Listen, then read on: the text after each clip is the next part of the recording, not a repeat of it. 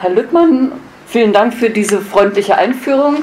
Ich bin gern nach Münster gekommen, weil ich ähm, noch in Erinnerung hatte, was das für eine schöne Stadt ist. Und heute bei meinem kurzen Stadtrundgang hat sich das auch nochmal bestätigt. Ich bin beeindruckt, wie viele Leute hierher gekommen sind und ich hoffe, dass ich äh, ihre Erwartungen auch einigermaßen erfüllen kann.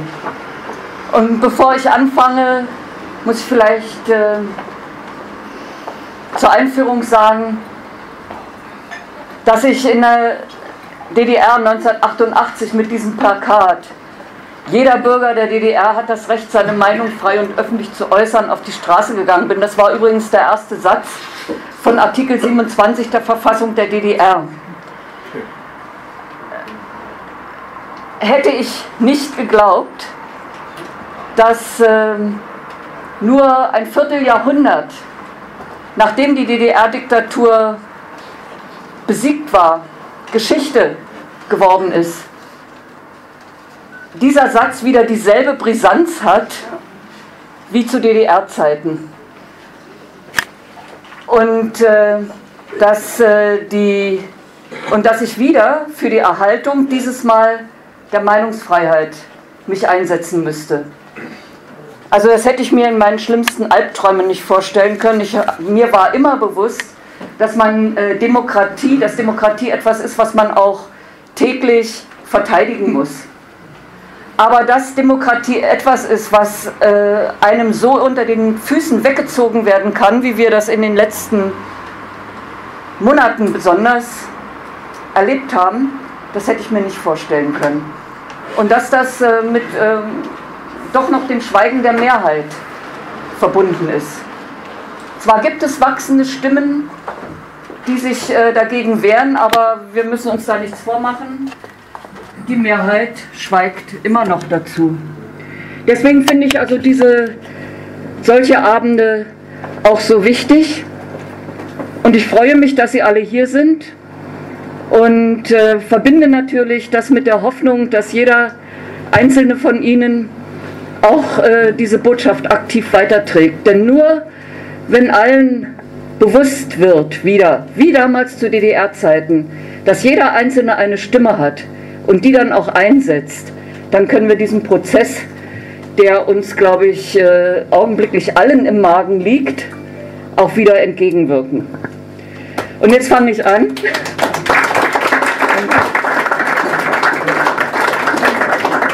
Und Sie müssen mir gestatten, weil das ein schwieriges Thema ist, dass ich äh, dieses Mal äh, mich ein bisschen an mein Manuskript halte. Äh, für alle, äh, die mitschreiben und äh, weiterberichten, kann ich dann immer dieses Manuskript, das werde ich anschließend auch veröffentlichen, darauf verweisen. Ja, also gibt es noch Meinungsfreiheit. Was wir konstatieren müssen ist, dass in unserem Land die Kommunikation zwischen Politik und Medien einerseits und der Bürgergesellschaft andererseits offensichtlich tiefgreifend gestört ist. Immer weniger Menschen halten Politik und Medien noch für glaubwürdig. Belege dafür sind die äh, Wahlenthaltung und vor allen Dingen ein äh, merklicher Absturz der Verkaufs- und Einschaltquoten bei den politischen Medien. Und diese gestörte Kommunikation ist umso dramatischer, weil sich unsere Gesellschaft ganz offensichtlich in einer krisenhaften Situation befindet. Und äh, diese krisenhafte Situation hat das Potenzial, zu einem heißen Konflikt zu werden. Immer mehr Menschen haben das Gefühl, dass sich Politik und Medien in einer Parallelwelt äh, bewegen, die mehr mit dem politischen Wunschdenken als mit der Realität zu tun hat. Unsere Kanzlerin hat ja kürzlich sogar verkündet, wir leben in postfaktischen Zeiten. Ne? Und wie konnte das dazu kommen? Seit Deutschland von einer großen Koalition regiert wird und äh, darum hat auch die schwarz-gelbe Interimsregierung äh, leider nichts geändert, kommt der Deutsche Bundestag, unser, Par äh, unser Parlament, seiner eigentlichen Aufgabe, die Regierung zu kontrollieren, nicht mehr nach. Er hat sich fast vollständig darauf äh, beschränkt, Regierungsvorlagen, wie sie aus dem Kanzleramt kommen, abzunicken. Und seit der letzten Legislaturperiode kommt äh, verstärkt äh, oder erschwerend hinzu, dass es keine parlamentarische Opposition mehr gibt, die diesen Namen verdient. Und das liegt nur zum geringsten Teil äh, daran, dass die Opposition zu klein ist, sondern es liegt daran, äh, dass die Opposition keine alternativen Konzepte vorlegt, sondern genau das Gleiche will wie die Regierung, nur vielleicht ab und zu ein bisschen mehr von irgendetwas. Und ähm, immer häufiger werden politische Entscheidungen überfallartig getroffen. Nicht mal mehr der Bundestag wird von wichtigen Entscheidungen äh, informiert, sondern bekommt die über die Medien äh, serviert. Ob es sich um die Euro-Rettung, die Energiewende oder die Einwanderungsfrage handelt. Also, und immer häufiger werden bei solchen Entscheidungen auch die Verträge gebrochen. Ob es sich nun um die no, äh, No-Bail-Out-Vereinbarung, die Laufzeitverlängerung bei Atomkraftwerken oder das Dublin-Abkommen handelt. In allen drei Fällen werden dem Land von der Politik unübersehbare Kosten aufgebürdet. Nur dank der anhaltenden wirtschaftlichen Konjunktur konnten alle Kosten bisher gestemmt werden. Es gibt aber keinerlei Garantie, dass die gute wirtschaftliche Lage für immer anhält. Im Gegenteil, auch in der Wirtschaft mehren sich die Krisenanzeichen. Und sobald eine Rezession eintreten sollte, äh, werden die Kosten erdrückend. In den letzten Monaten hat die krisenhafte Situation eine Qualität erreicht, dass man von einer verdeckten Staatskrise sprechen kann. Warum verdeckte Staatskrise? Weil die Medien ihrer Kontrollfunktion gegen der, äh, gegenüber der Regierung nicht nachkommen sie also diese Staatskrise nicht thematisieren, sondern sie verschleiern helfen. Ne? Postfaktische Zeit, das ist die Zeit, wo äh, die Gefühle, die, gefühlte, die gefühlten Fakten regieren sollen. Und das wurde spätestens vor einem Jahr zur Politikdoktrin. Und nämlich mit der einsamen Entscheidung äh, unserer Kanzlerin, unterschiedslos allen Syrern ein dauerhaftes Bleiberecht zu gewähren und der Aussage, Asylrecht kenne keine Obergrenze, was eine unkontrollierte Masseneinwanderung in Deutschland ausgelöst hat. Diese Masseneinwanderung ist beispiellos, denn äh, es kamen Hunderttausende von Menschen zu uns, von denen wir bis heute noch nicht wissen, wer sie sind wir wissen nicht mal von den Registrierten, offiziell Registrierten genau, wer sie sind. Denn wir haben ja in der vergangenen Woche dann äh, über die Medien erfahren, dass auch laienhaft gefälschte Pässe anerkannt worden sind. Und man kann ja nicht davon ausgehen, dass in den gefälschten Pässen wahre Angaben stehen. Also äh, es äh, wird Jahre brauchen, um äh, die Einwanderung dieser Massenmigration äh, zu integrieren, in Arbeit zu bringen, ihnen ein, ihnen eine Perspektive zu geben. Und selbst unsere Kanzlerin ist ja nun nicht mehr der Meinung, wir schaffen das. Allerdings äh, will sie nur diesen Satz nicht mehr benutzen. Sie will keinesfalls äh, ihre Politik kritisch bewerten oder gar ändern. Wer, sie genau, wer ihr genau zugehört hat, dem kann das nicht entgangen sein. Sie ändert die Rhetorik, aber sie ändert die Politik nicht. Ja? Und der Auftritt von Kanzlerin Merkel nach dem Wahldebakel in Berlin, der wurde von den ihr treu, immer noch treu ergebenen Medien als Fehlereingeständnis verkauft. Aber wie bei der vorgezogenen Sommerpressekonferenz, Sie erinnern sich, äh, diese Sommerpressekonferenz nach den Anschlägen von äh, Ansbach und München hat sie die ja einberufen. Also wie auf dieser Sommerkonferenz gab es wieder bei dem Auftritt äh, nach dem Wahldebakel in Berlin von den Medien keinerlei kritischen Fragen. Und dabei wären die angebracht gewesen. Und wer sich das äh, angetan hat und hat äh, die Kanzlerin sich betrachtet, im Video oder im Fernsehen, der konnte sehen, dass Merkels Gesichtsausdruck und ihre Gesten sehr an den Tag erinnern, als sie nach tagelangem Schweigen endlich gezwungen war, zu den Sexübergriffen auf der Kölner Domplatte Stellung zu nehmen. Sie wirkte wie ein trotziges, uneinsichtiges Kind, das widerstrebend Dinge sagte, die man ihr in den Block diktiert hatte. Und gleichzeitig ließ ihre abwehrende Haltung, ihre gequälte Mimik und die Wortwahl erkennen, dass sie fern von jeder Einsicht in ihre Fehler ist. Das Fehlereingeständnis war, wie gesagt, reine Rhetorik und wurde immer sofort relativiert. Ein Beispiel.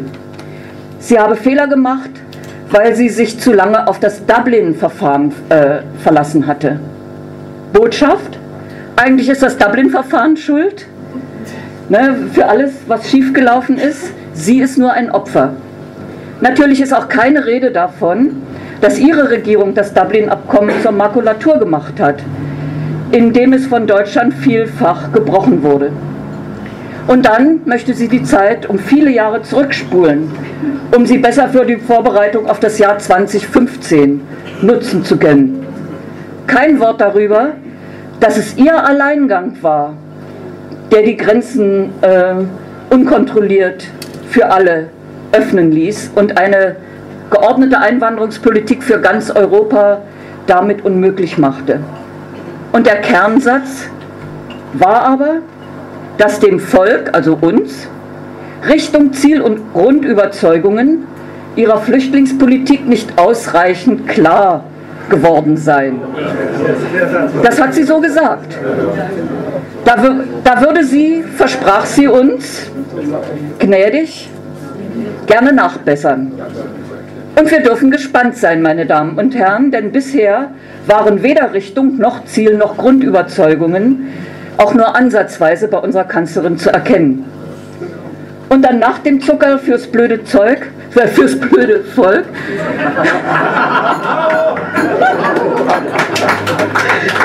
naja, typischer freudscher Versprecher. also nach dem Zucker fürs blöde Volk kam gleich darauf die Peitsche.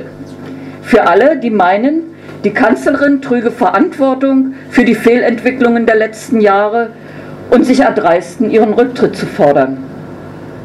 Sie habe sich sagen lassen, wir lebten in postfaktischen Zeiten und die Menschen, also wir, interessierten uns nicht mehr für Fakten, sondern sie folgten vor allem ihren Gefühlen. Also hier wird allen Bürgern ihr Urteilsvermögen abgesprochen und sie werden von ihrer obersten Volksvertreterin, ich will Deutschland dienen, hat sie äh, beim Antritt ihrer ersten Kanzlerschaft gesagt, also unserer obersten Dienerin, zu gefühlsgesteuerten Unmündigen erklärt. Und dabei sind es gerade die Fakten, die uns zu schaffen machen. Sexuelle Übergriffe, Massenschlägereien, Messerstechereien, Überfälle auf Rettungskräfte, Feuerwehr, Polizisten, Überforderte Ämter, die ihren eigentlichen Aufgaben kaum noch nachkommen können, sind seit einem Jahr Alltag geworden und haben Deutschland in der Tat grundlegend verändert. Von der gewachsenen Terrorgefahr ganz zu schweigen. Unsere Kanzlerin ignoriert das alles und sagt stattdessen, wörtlich, es wäre unlogisch, dies mit Fakten zu kontern. Warum eigentlich? Logisch wäre doch gerade jetzt, Fakten gegen das, die angeblich falschen Gefühle der Bevölkerung zu setzen. Ja, um diese angeblich falschen Gefühle mit Fakten zu korrigieren. Und warum nennt sie die Fakten nicht? Weil es offensichtlich keine Fakten gibt, die für ihre Politik sprechen. Sie behauptet sie behauptete zwar, und das widerwortlich, dass sie sofort in der Lage wäre, das herunterbeten zu können. Das Wort herunterbeten, was immer eine Abwertung äh, bedeutet, zeigt, welche innere Distanz sie zu dem hat, was sie vom Blatt abliest.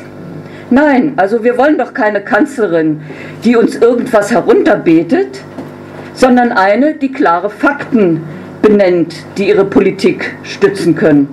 Also solche Fakten gibt es offensichtlich nicht. Im Gegenteil. Dank, nur dank dem großen Einsatz der Zivilgesellschaft konnte es verhindert werden, dass aus, aus dem unkontrollierten Einwanderungschaos eine Katastrophe wurde. Und das ist nicht dank, sondern trotz Merkels Politik erreicht worden.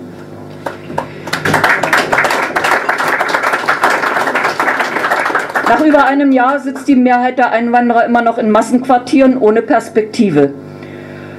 Und täglich werden neue Einzelheiten über gefälschte Pässe, über Mehrfachregistrierungen, über Flüchtlinge, die die Arbeit verweigern, weil sie Merkels Gäste seien und äh, sich von ihr äh, betrogen sehen, weil die Versprechungen, die in der Folge von Merkels Grenzöffnung als Lockmittel kursierten, nicht erfüllt werden.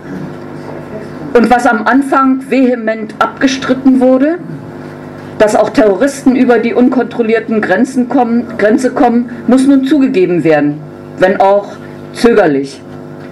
Und in diesem Zusammenhang, meine Damen und Herren, kann man wirklich Gänsehaut bekommen, wenn man einen grandiosen Vorschlag unserer Kanzlerin hört, nämlich, dass man doch, äh, um die Einwanderer schneller in Lohn und Brot zu bringen, ihnen den Zugang zu LKWs erleichtern sollte.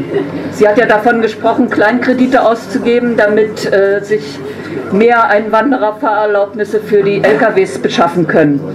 Also, meine Damen und Herren, wenn man zynisch wäre, wenn man zynisch wäre, was wir natürlich nicht sind, könnte man sagen, will sie viele Nizzas? Weil die Fakten gegen sie sprechen, flüchtet Merkel lieber in Gefühle. Besser gesagt in ein widerwörtlich absolut sicheres Gefühl. Nämlich, dass wir alle aus der gegenwärtigen Situation besser herauskommen, als wir reingekommen sind. Ein Hinweis, worauf sich dieses Gefühl gründet, gibt es natürlich nicht. Aber dafür kommt äh, die finale Moralkeule. Deutschland wird sich verändern, wieder wörtlich, ne? so wie wir uns verändern, wenn wir nicht gerade aus Stein sind. Aber das Land äh, würde in seinen Grundfesten nicht erschüttert.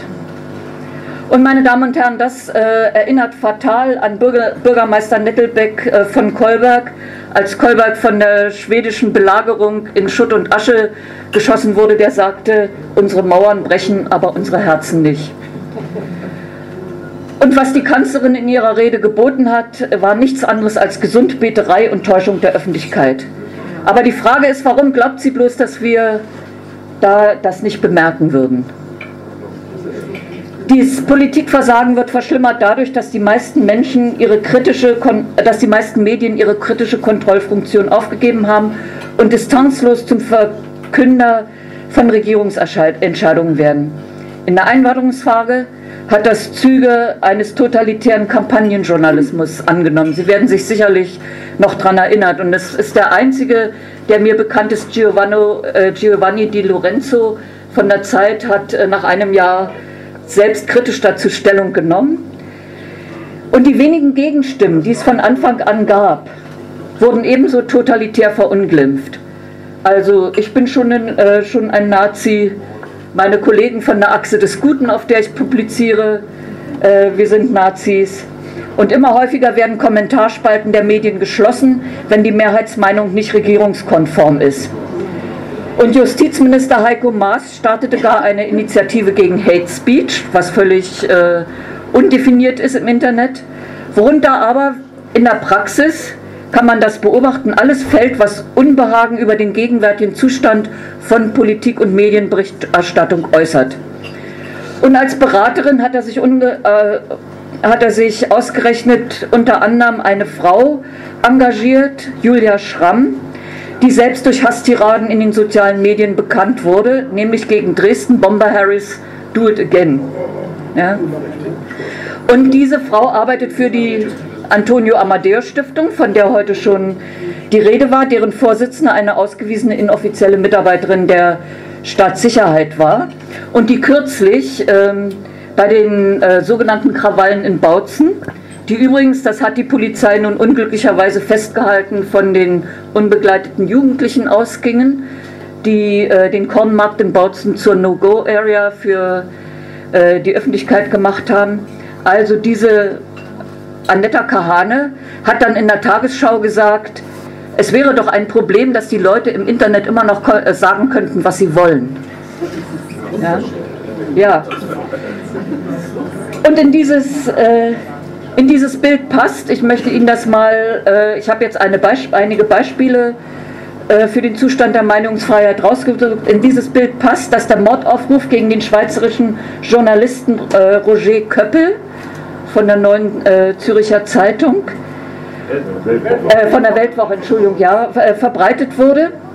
Und zwar vom sogenannten Zentrum für politische Schönheit, finanziert von der Antonio Amadeo Stiftung.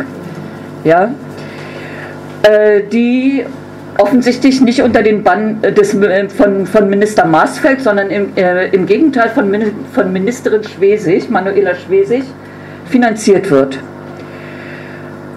Und äh,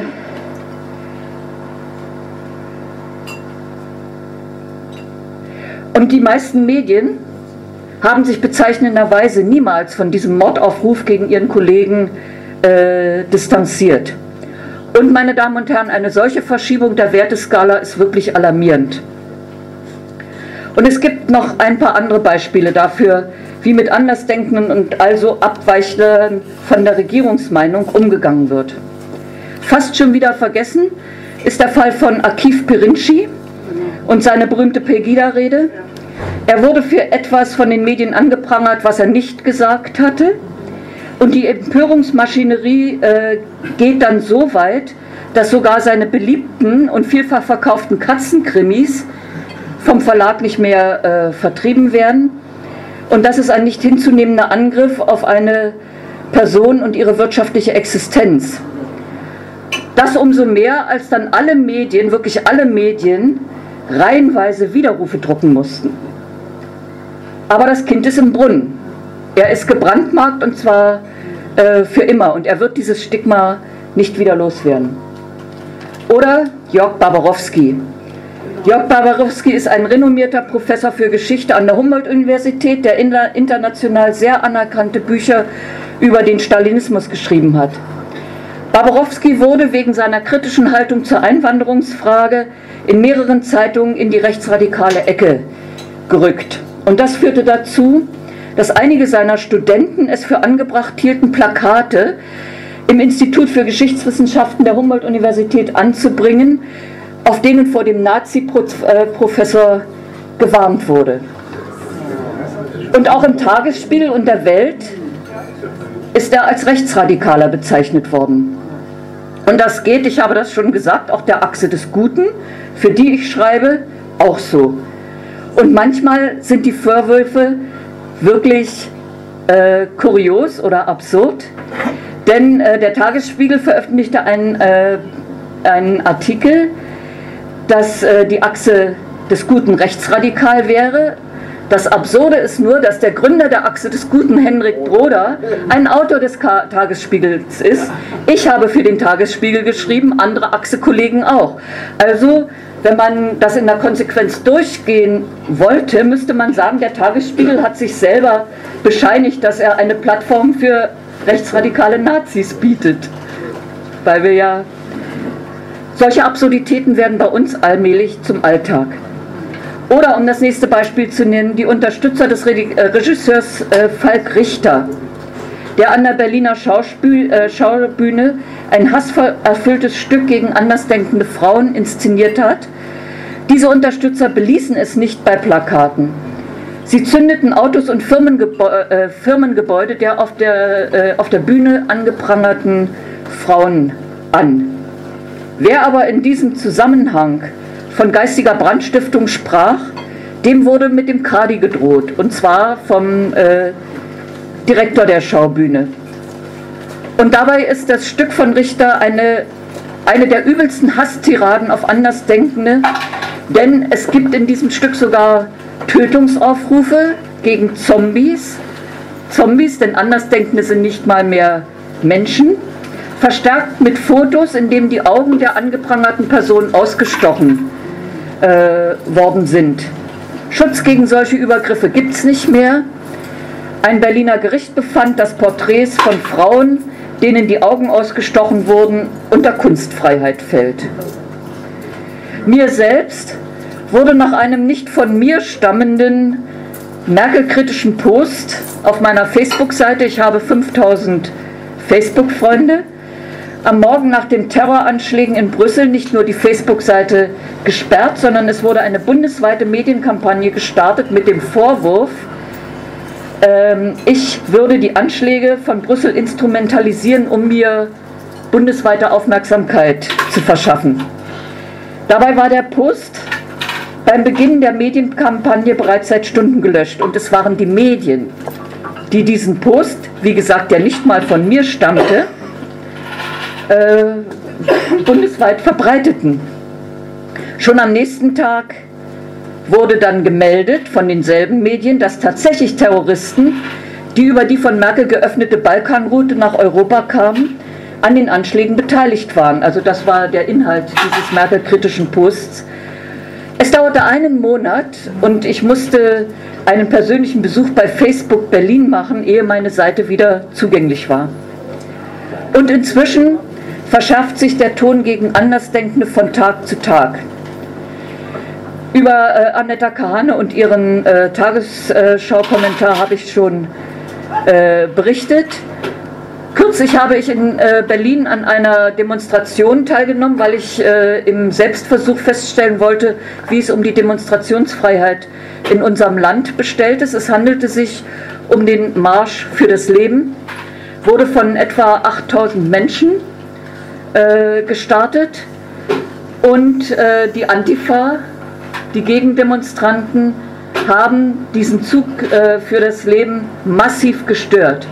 Nicht nur durch äh, Brüllereien, also mit, äh, wie heißen die, Ghetto-Blastern oder ja, mit Lautsprechern, sondern äh, und diese Demonstration musste von 1300 Polizisten abgesichert werden.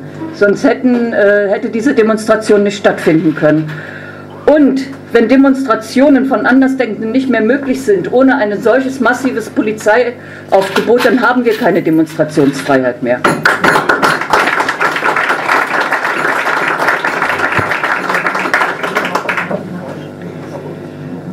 Aber was ist denn, äh, aber das ist eine ganz beunruhigende Situation. Wenn man nämlich seine abweichende, von der Regierungsmeinung abweichende Meinung nicht mehr aussprechen darf, dann gibt es keine Diskussion mehr. Und wenn es keine Diskussion mehr gibt, dann gibt es keine Problemlösungen. Dabei ist es doch das Erfolgsrezept der Demokratie gewesen, dass man Rede und Gegenrede, Argument und Gegenargument die optimale Lösung sucht. Das ist unter den derzeitigen Bedingungen des Sprechverbotes, des Denkverbotes äh, nicht mehr möglich. Und damit ist auch das Erfolgsrezept der Demokratie außer Kraft gesetzt. Und da müssen wir uns nicht mehr fragen, warum es für die gegenwärtige Situation keine Problemlösungen mehr gibt. Wir haben es, wir haben es bei den Medien und das, äh, dieses Phänomen habe ich wirklich mit ähm, ja, atemberaubender Spannung, aber negativer befolgt, als auch bei immer mehr Bürgern mit einer vorauseilenden Anpassung an die vermutete Mehrheitsmeinung zu tun. Und auch das hat nichts mehr mit Meinungsfreiheit zu tun. Meinungsfreiheit bedeutet, dass man auch die Meinungen anderer äh, tolerieren muss, und zwar ausdrücklich auch die Meinung, die man selber nicht teilt. Wenn man die besseren Argumente hat, kann man gerne diese besseren Argumente gegen die Meinung, die man nicht teilt, einsetzen. Aber das wird ja heute nicht mehr gemacht, sondern äh, die abweichenden Meinungen werden schlicht und einfach verboten, indem man sie für rechtsradikal äh, erklärt. Und wenn dann noch von Politikern öffentlich gesagt wird, ihr könnt doch eure Meinung haben, aber bitte zu Hause auf dem Sofa und nicht in der Öffentlichkeit, dann, meine Damen und Herren, ist das genau die DDR-Situation. Ja? Der Schriftsteller Michel Ulbeck. Sie erinnern sich, äh, das ist der, der den Roman Unterwerfung geschrieben hat. Der hat vor wenigen Tagen den Frank Schirmacher Preis erhalten. Und in seiner Dankesrede für die Verleihung des äh, Frank Schirmacher Preises hat er skizziert, was Freiheit bedeutet, indem er an zwei seiner inzwischen verstorbenen Freunde erinnert, nämlich die Schriftsteller Murray und Dantec. Murray und Dantec, sagte er, besaßen große literarische Begabung, ein seltenes Talent, aber was noch seltener ist, sie schrieben, ohne jemals an Anstandsregeln und Konsequenzen zu denken. Sie scherten sich nicht darum, ob sich diese oder jene Zeitung von ihnen abwandte. Sie akzeptierten es äh, gegebenenfalls, sich vollkommen allein dastehen zu sehen. Sie schrieben einfach und einzig und allein für ihre Leser, ohne jemals an die Limitationen und Befürchtungen zu denken, die die Zugehörigkeit zu einem Milieu einschließt. Mit anderen Worten, sie waren freie Männer und ihre Freiheit war befreiend. Also, das heißt, wer frei sein will, darf sich nicht von anderen abhängig machen. Er muss es aushalten, notfalls auch einmal allein dazustehen. Und ich kenne das äh, in meinem Leben mehr als einmal und ich sage Ihnen, man kann es aushalten. Und man, irgendwann wird man auch immer äh, dafür wieder belohnt. Ich weiß, dass es nicht leicht ist. Und viele Menschen haben Angst davor. Und genau diese Angst lässt sie verstummen. Wer sich aber von der Angst beherrschen lässt, der ist verloren. Deshalb ist die Überwindung der Angst immer der erste Schritt. Das war damals in der DDR auch so. Und wir, ich hätte nicht gedacht, dass ich das wieder mal, dass ich das wieder sagen muss, müssen wieder lernen, unsere Meinung frei und öffentlich zu äußern.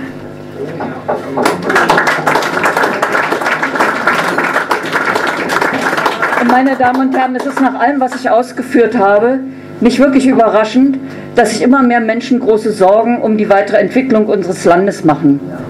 Was wir jetzt brauchen, ist eine ehrliche, ergebnisoffene Diskussion über den Zustand und die Zukunft unseres Landes. Die Bürger sind keine Bittsteller, sondern der Souverän. Die Politiker sind die Vertreter ihres Volkes, keine eigene privilegierte Kaste, auch wenn sie sich das einzubilden scheinen. Das Grundgesetz ist von allen einzuhalten und der Rechtsstaat zu verteidigen. Wir müssen das gegenwärtige giftige Klima der Denunziation, der Stigmatisierung Andersdenkender, der Entscheidungen, die ohne Diskussion und an den demokratischen Gremien vorbeigetroffen werden, unbedingt überwinden. Nur so können Demokratie und Rechtsstaatlichkeit verteidigt werden. Als in der DDR die Kommunikation zwischen Staat und Bevölkerung gestört war, so wie sie jetzt gestört ist, ist das Volk auf die Straße gegangen und hat sich eine neue Regierung gewählt. Es ist hohe Zeit, dass Politik und Medien ihren Kurs korrigieren und zu rechtsstaatlichen Geflogenheiten zurückkehren. Tun sie es nicht, wird aus der gestörten Kommunikation ein unkippbarer Bruch. Und dann gilt der Spruch, wo Unrecht zu Recht wird, wird Widerstand zur Pflicht. Vielen Dank.